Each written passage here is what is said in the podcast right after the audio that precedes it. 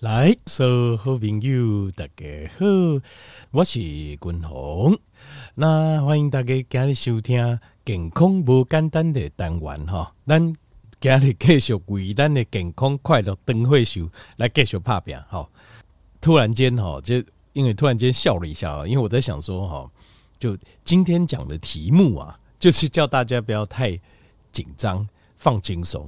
呃，这个，所以我自己讲话也不要太紧张，就是不要太正式这样子哦，就是放轻松一点。个我在美国工作的时候啊，我常我常感觉哈，常感觉他们常常会讲一句话叫 chill，chill，C H I L L，然后我就在想，为什么要讲 chill？这为 chill 是什么意思？就是冷冷静下来的意思，就是叫你说你要呃，就是像。啊、呃，在那个舞厅哦，这个当然我很久没有去了，但是我之前听人家讲说，后来的舞厅哦，现代的舞厅，他会讲有一个跳舞的一个地方，然后跳舞完之后还会有一个叫 chill out 的这个地方，就是让你可以冷下来、冷静下来的地方，这样子。因为当你在跳舞的时候可能很嗨嘛，呃，大家可能唱歌啊，呃，就是听音乐啊、跳舞啊、啊喝酒啦，你很嗨，那。这个这个情绪如果直接转移下来的话，有些人会荡不下来，所以这时候会他们另外会准备一个叫 chill out 的地方，那个音乐就是比较平缓，让你可以放轻松。那老外他们也常讲 chill，就是诶，如果他觉得就是你的情绪或者反应有点激动的时候，他就会告诉你就要 chill 这样子，哦，冷静下来，冷静下来没关系，看看事情该怎么做。那这个东西哈，这个东西其实主要的就是 anxiety。就是今天滚龙不该条件报告叫做焦虑症啊，就是 anxiety。那其实焦虑这个东西哦，滚龙近景五刚才有分享过，这跟我们的大脑结构有关系。就是我们大脑结构里面有个叫杏仁核的东西，这个杏仁核呢，它就是等于是我们大脑里面的肾上腺。那肾上腺是干嘛用的？它就是用来应付这个危险、威胁跟危机的。所以他充满了这个里面充满了各式各样恐怖的想法，就是他觉得啊，完蛋了，完蛋了，我这个这件事情没做，完蛋了，完蛋了，这件事情做不好，完蛋了，完蛋了，完蛋，他充满了这种完蛋了的想法。那所以他他的这个杏仁核这边的这些想法，呃，他会放出来，影响到我们的大脑，让我们的大脑做出相对应的反应。那这个。部分哦，这个是性能核的功能。可是性能核，呃，我们当然知道，我们需要一定程度的警觉性，哦，就是在这个世界上哦，就是呃，尤其是以前的社会，像你可以想象哦，例如说我们的祖先，例如说今天要去打猎，那哪里都是危机啊，不能开玩笑。你走出去，随时随地可能这边之前曾经有老虎伏击过，然后那边有狮子，然后再过去有豹等等哦，那或者说哪里有机会，所以。呃，我们身体有这样子的一个机转是非常重要的，因为它要释放出让你会紧张的这种呃这种情绪、这种感觉，那所以你的大脑才会运作起来。所以呃，有做过哦，这个焦虑症它也跟工作表现哦，它有做过一个统计图形。它的统计图形是像什么呢？像抛物线，就是你随着压力的增加，你的工作表现、焦虑感，你的工作表现会越来越好，因为你开始会紧张，你会注意。很多的细节很仔细等等嘛，哈，那你的焦虑感上升的时候，你的工作表现会上升。可是它会有一个这个就是临界点，因为它抛物线嘛，所以当你的焦虑感到一个程度，如果继续向上的时候，它就开始向下了，就你的工作表现会向下了。所以适度的焦虑感是 OK 的，可是过度的焦虑感在工作表现上，或是工作表现其实它呈现出来就是你整个人的状况就会。往下，所以现代的工作其实有一点不合理。我觉得不合理啊，为什么呢？因为你想想看，我们过去是什么样的状况？我们就是，例如说，我们出去打猎，呃，去采集食物，大概就是一天当中可能一两个小时、两三个小时，所以我们集中注意力，对不对？那你回到洞穴里面，你就就放松了嘛，对不对？就日出而作，日落而息这样子。我们过去的设定都是这样子，可是现在的呃工作要像。农牧社会哦，像你看过去，呃，在如果战争的话哦，一定是这种呃，就是农业社会的形态的哦。通常怎么样？通常都会比较比较弱一点。为什么呢？你可以想象，在农业工作，它的这个压力值是比较低的，就他并不需要那么多的焦虑感。他因为他的呃，就是没有什么太多的意外，那这体力的付出这样而已，所以通常他的压力值会比较低，所以他比较不习惯呃一种全部的输出。通常我们交感神经运作的时候，我们身体会进入一种全部的输出。那像游牧民族或是呃这种狩猎的民族哦，或是叫做游猎民族哦，当然就比较不一样。他们常常需要在处在一个焦虑的状态当中，在短时间内要有一个焦虑的状态，那让他的工作表现拉升。可是现代的工作非常不合理，完全没有符合我们祖先给我们的设定。什么意思呢？就是我们祖先给我们的设定就是，你要不然就是你可以一次，呃，就是短时间内拉高你的焦虑跟工作表现。那要不然就是平常就是呃。劳动工作就是比较平缓的，哦，就是工作表现不用是太高，但是平缓，时间长一点。可是我们现在设定是这样，我们现在的工作都要求你在八个小时内上班时间要怎么样？就是你要都要非常非常的状态要非常非常好，对吧？你要非常的 sharp，sharp 是什么意思？sharp 就是尖锐的意思。尖锐是什么？不是说你要拿呃，就是拿刀去刺人家，或者是说你要呃，就是。呃，就是表现的随时都是好像很非常反应非常快，要去给人家吐槽，不是这个意思，是说你的反应非常敏锐。那反应敏锐，这个可不可以要求？可以。可是你可不可以长达八个小时、十二个小时都要求？不行，因为这样会生病。因为这个就到了我们的这个焦虑曲线，就是你的，因为我们的压力是会累积的，焦虑感是会累积。你可能觉得说，哦，不会啊，我就呃两三个小时，早上比较忙一点，那下午的话还好。就是没那么忙，可是问题是，其实事实上不是我们想的这样子。就是焦虑它是累积的，就是你之前你在你大脑里面堆的东西，它会继续堆着，你后面东西只是把它堆更高而已。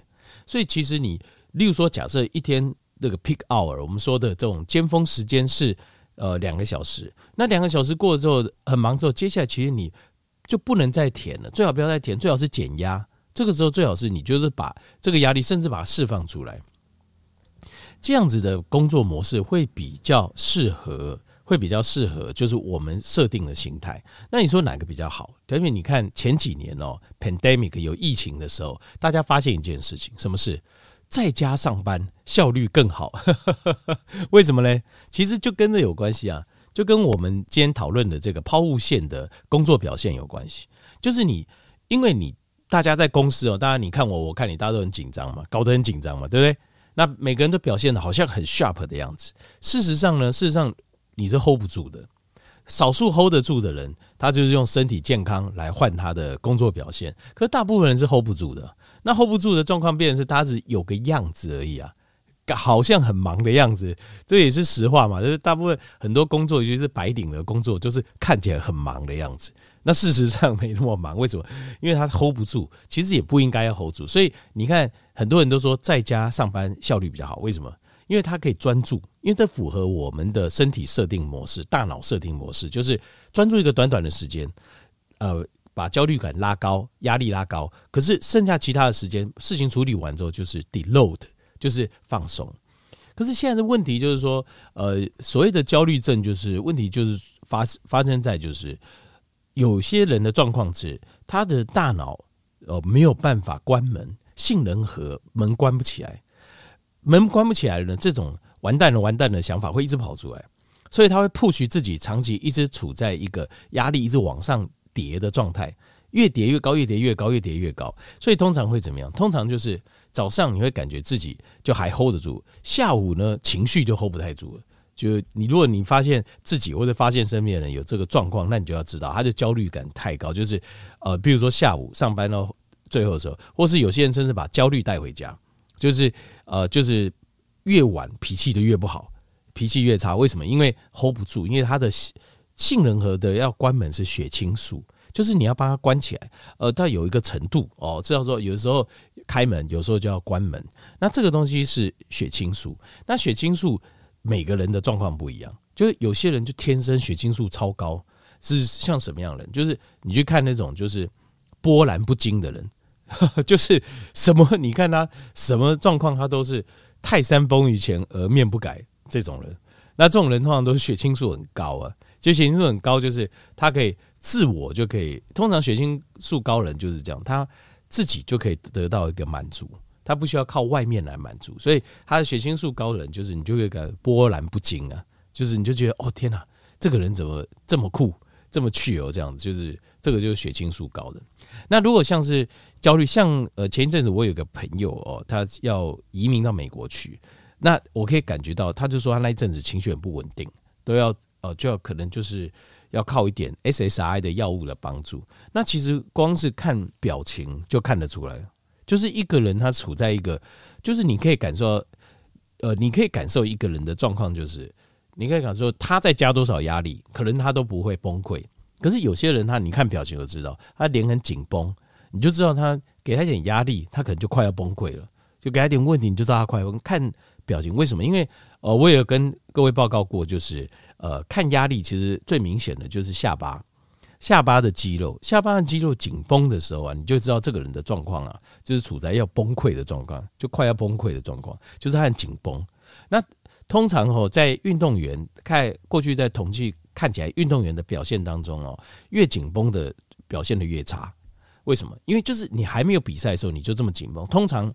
比赛的时候压力再加上去的时候，通常比赛这个表现都不会很好。在大的比赛中，能够呃就是稳定输出的，发挥的很好，通常就是比较 relax，就是你知道他平常就是处在一个比较压力比较低的状态，所以他可以再加压力上去，他只会让他变得更敏锐而已，而不会让他崩溃。其实很多运动比赛看出来都是这样，其实不是运动比赛，就人生也是这样子啊。很多人就是自己把自己的人生搞砸，为什么？就是无法控制自己的压力啊，他因为压力，所以他成功了。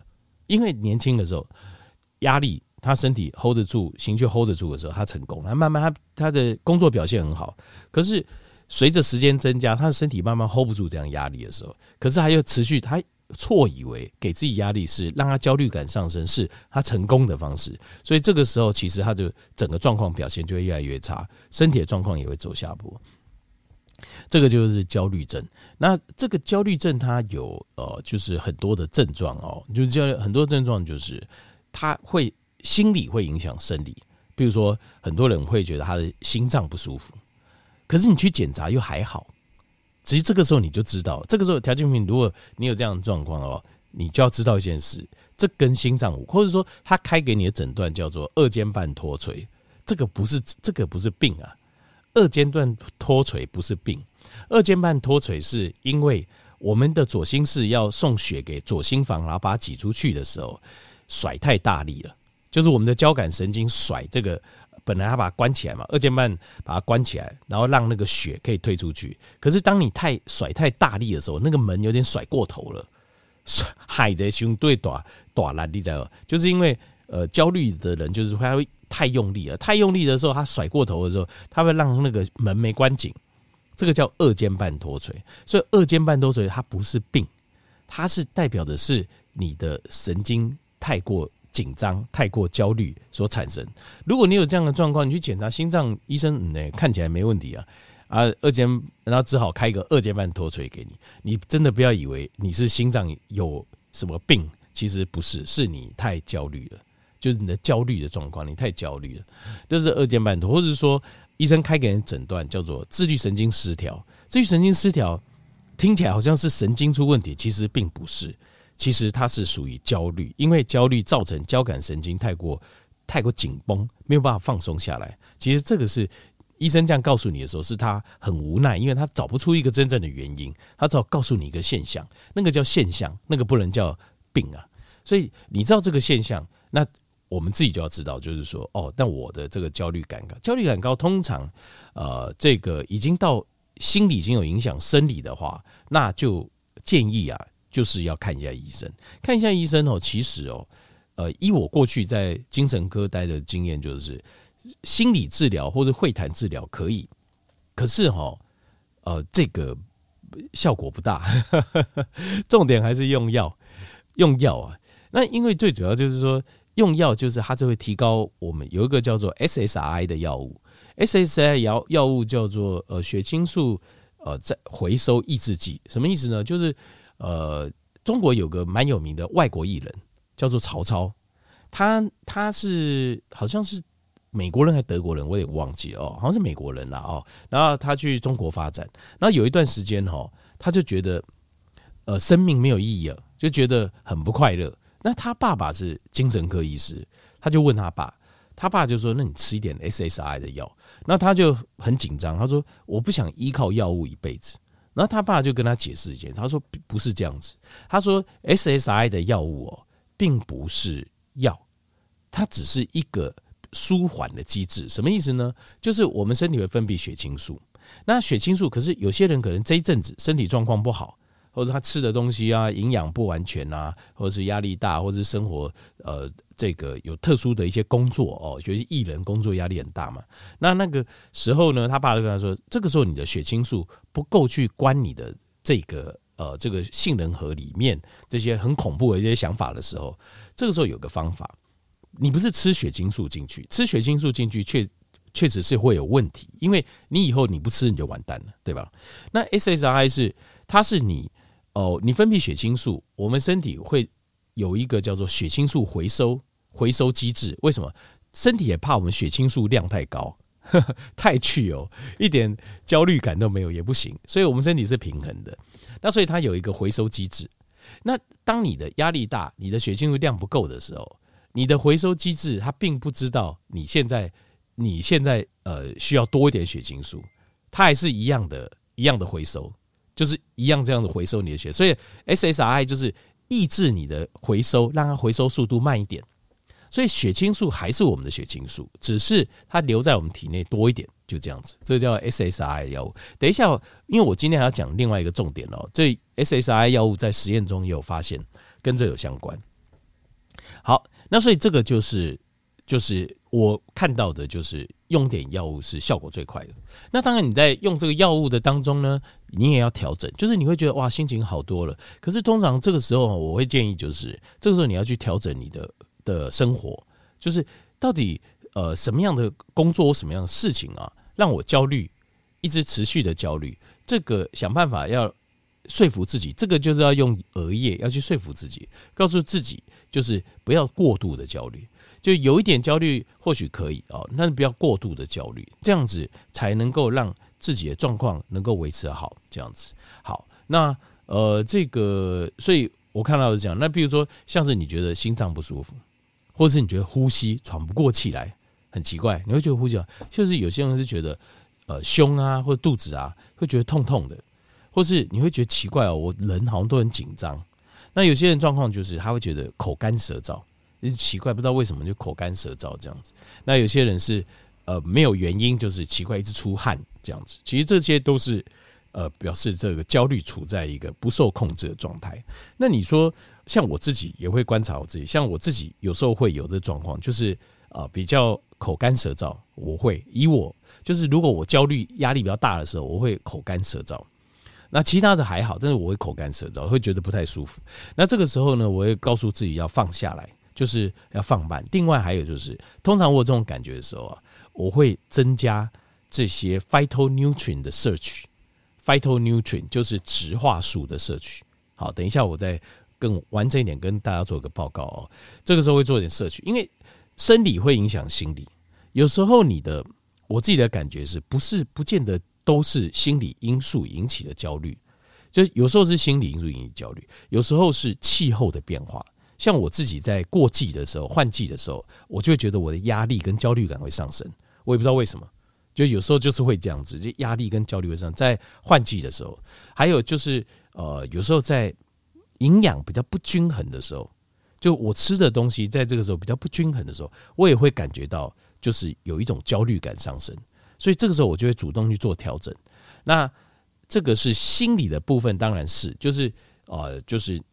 可能就是你要告诉自己，焦虑这个东西只能适度，不能过度，而且只能短暂，不能长期。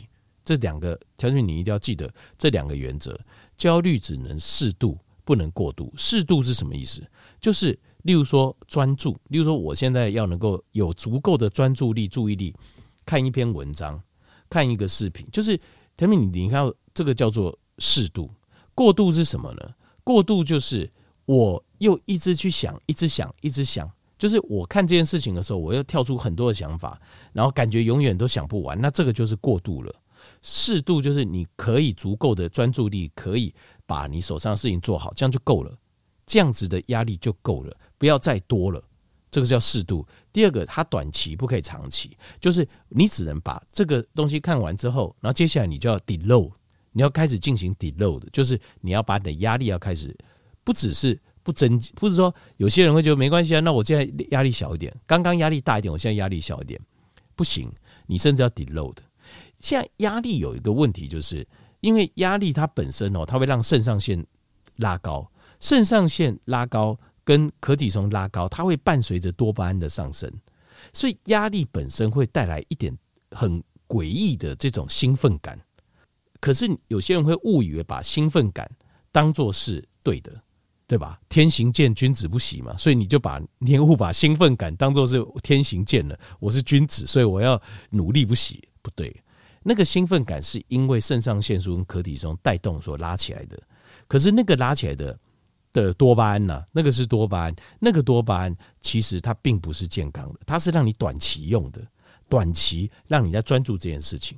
过了之后，其实你要把那个东西放下，你要 deload，你要把那个压力 deload 掉，所以这样才会每天，因为我们每天起来都有每天的事情要面对嘛，所以你要每天都很酷，每天都很 chill out，你就是当天的事情，重要的事情处理完之后，接下来就要 deload 了。这样才会维持一个健康、快乐、长寿的人生。好，今天另外我要讲一个，就是另外我要讲一个，就是 physiological 的 reason for anxiety disorder，就是在临床实验的时候，我们还有发现另外一样东西哦，会造成焦虑的症状是什么东西？就是生理影响心理。我们刚刚讲的都是心理影响心理嘛，对吧？然后心理影响生理。可是我后来发现哦，有些生理会影响心理。什么东西叫做 endotoxin？这个实验啊，这个实验非常有趣的实验。就第一个，这个实验让我们发现这件事情，就是曾经有一个非常诡异的实验，就是把人分作两群之后哦，然后在不告知他们状况下就 randomize 这样子，就是去找其中一部分人注射 endotoxin 的东西。endotoxin 是什么呢？它是那种细菌的毒素，内毒素。通常这些细菌哦。死掉之后，它就会把身体里面的内毒素啊，哦，有点像人哦，有尸毒这样子，把它放出来。细菌里面也有这种毒素，它死掉之后，它会放出来，这个叫 endotoxin。他们收集了这 endotoxin 之后，然后因为这个东西会诱发人的不舒服，可是不到于致命，不至于致命。然后打到其中一些人身上，我这个这个，我这个实验看到，我觉得非常诡异哦，竟然有人去做这个实验。那这个实验，他我们发现哦。那些打了 endotoxin 的人，身体有一样东西会增加，叫做 pro-inflammatory 的 cytokines，就是会造成身体发炎的一些细胞因子。这些因子是一些小蛋白质片段，这些小蛋白质片段不是一般的小蛋白，它是 signal 的 protein，它是带着信号的蛋白质。这个带着信号蛋白质，它会 go through 这个 whole body，我们全身全部都会那个，全身都会跑跑过一遍。跑过一遍，最后它会停在大脑里面。大脑很重要，因为它现在要告诉你嘛，它现在要告诉你就是，哎，这个要小心，可能有毒素，你要启动这个免疫系统。那大脑当然也要啊，所以这个 endotoxin 它会诱发这个 cytokines，就是细胞的呃这个信号因子啊，就是会造成发炎的细胞信号因子，然后它会跑遍全身，最后停在大脑里面。那这个东西呢，会造成身体。全身性的发炎，所以你会发现哦，这种长期，呃，我我我问过好几个，比如类固呃类风湿性关节炎或者红斑性狼疮的，他第一次发病，第一次发病之前大概半年到一年，通常都会经历过一次重大的创伤，major 的 trauma。但是我现在说创伤，大家想的是伤口，不见得。比如说你失去所爱的人，这个也是重大出心理的创伤，或者。呃，像是呃严重的车祸、惊吓那种惊吓，在半年到一年前通常会发生这样的事，通然后再过半年到一年，因为那个压力持续，他那个压力他没有办法释放，然后一直持续着，那结果到半年一年后就发病了。这个就是因为那个 cytokines 它诱发全身的，到最后你的免疫系统就抓狂了，整个发疯了，开始攻击四处攻击攻击自己的身体，而那会致命的哦。那个是会致命的，就是像是呃红斑性狼疮啊，那类风湿性关节炎啊，僵直性脊椎炎，这种都是非常严重的自自体免疫型疾病，这种是会出人命的，这不能开玩笑。好，但是我问过，那这这个到最后就没有办法，就一直用呃长期吃着这个 prednisone，就是类固醇来压它这样子。好，他们就发现说哈，你给他打了针之后啊。打了这个 endotoxin 之后，内毒素之后，竟然这些人就产生那种焦虑的状态就上升了。就是你去监测他的焦虑指数啊，整个人焦虑就上升了。所以，我们在这当中，我们的研判就是什么？研判就是一个发炎的状况，身体发炎的状况会让焦虑上升，就大脑发炎的状况会让焦虑上升。但是你你有没有？我不知道有没有发现哦，就是很多呃焦虑的人哦。就是它都会带随着身体的痛，要不然就脚痛啊，呃，膝盖痛啊，退化性关节炎，要不然就是腰痛啊，背痛，腰痛背痛的人特别多。那另外还有就是有人头痛，有人是头痛，那有人是呃肩膀很紧啊，或者就是他们身体常发炎，常疼痛，这个就是很有可能就是因为大脑发炎了。就你的大脑，大脑发炎还有可能就是，当然这个这方面 study 我还没有追下去，但是。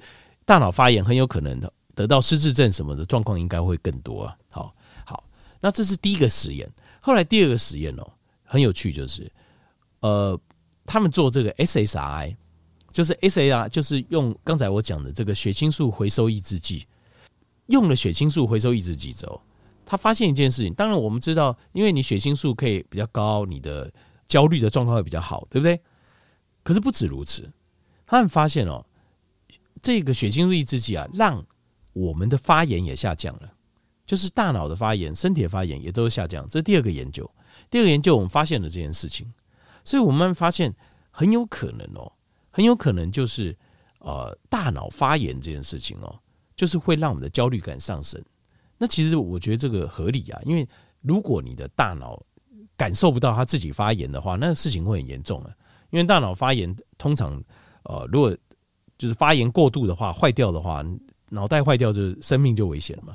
所以第三个实验呢，就发现一件事情了，就是他们直接做 cytokines，就是直接用那个测这个有，就是把焦虑程度不同的人，那这个收集过来，然后去测他们去做一个统计分析，去分析说他们身体里面的 cytokines，就是他们的这个细胞因子，就是。我说刚刚说会发炎的这些蛋白质信号因子，发现他们身体里面哦，cytokines 越高的人哦，焦虑感越高，就两个成正比啊。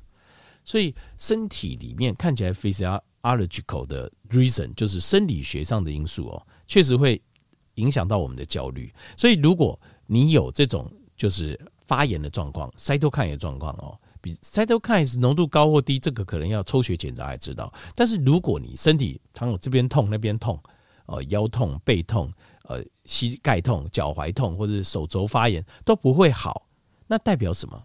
代表你身体里面的发炎因子似乎是比较高啊。那可以推论就是很有可能，因为你身体里面细胞的发炎因子比较高，这个你的大脑发炎几率也高，所以你的焦虑感也会高。所以那 cytokines 这个东西呢，要怎么样？这个呢，要怎么样把它降低呢？临床药物其实很简单，临床药物像是什么？像是抗组织胺，有些过敏的人哦，就是抗组织胺。抗组织胺，因因为有些人你会发现过敏的时候，你脾气就特别不好，过敏发作嘛，有时候换季啊，过敏发作你就感觉到很不好。为什么？很有可能就因为呃，这个当人在过敏的时候，你的 cytokines 是高的，这个时候你吃一点抗组织胺，多睡点觉，多喝点水就好了。那另外还有就是睡眠不够的时候，cytokines 也会高，所以你这个时候把睡眠加大，但是通常这边会有一个卡住点，就是焦虑的人呢，你就睡不好了嘛。那你这个时候要我睡好，不是很困难，所以这个时候可能借诱因点，就是 SSRI 药物的帮助，让血清素先上升，帮你把发炎降下去，跟焦虑降下去，那你的睡眠可以提升。